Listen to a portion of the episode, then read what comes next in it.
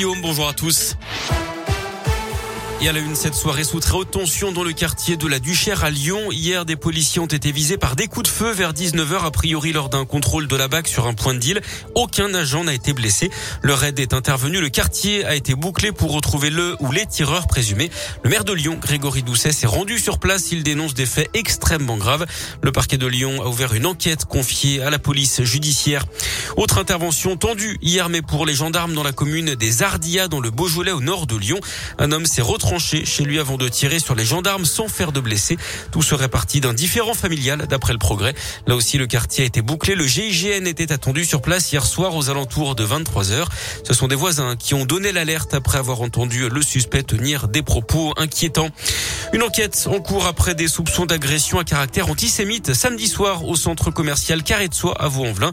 Deux étudiants qui sortaient du cinéma auraient été pris à partie par trois personnes. Ils auraient été frappés, menacés et dépouillés de leur carte bancaire avec les codes. Un appel à témoins après l'accident mortel à Chanvert dans le 5e arrondissement de Lyon hier matin.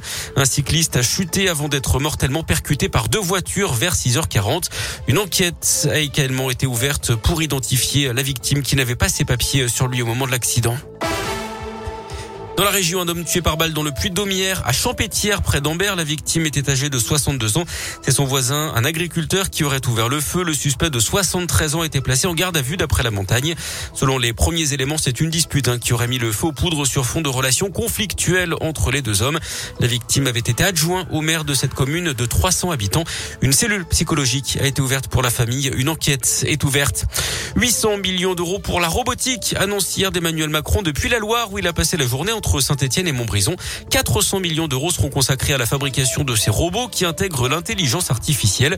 Le chef de l'État qui a rappelé le besoin français de robotiser et de numériser l'industrie pour réindustrialiser la France et pour rattraper son retard. Ça évitera d'après lui d'avoir à délocaliser dans les pays qui produisent à bas coût. Quelle suite au rapport sauvé sur la pédocriminalité au sein de l'Église catholique française? Un collectif d'associations et de victimes a interpellé hier la conférence des évêques de France avant son assemblée plénière début novembre pour qu'elle reconnaisse la responsabilité de l'Église et donne une suite concrète aux recommandations du rapport ainsi qu'un calendrier.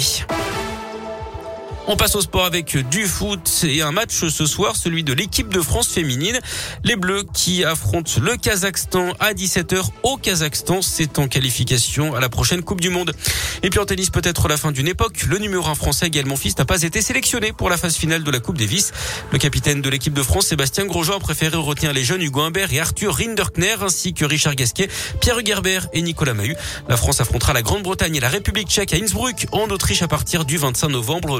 Ce sera de rallier les cartes finales.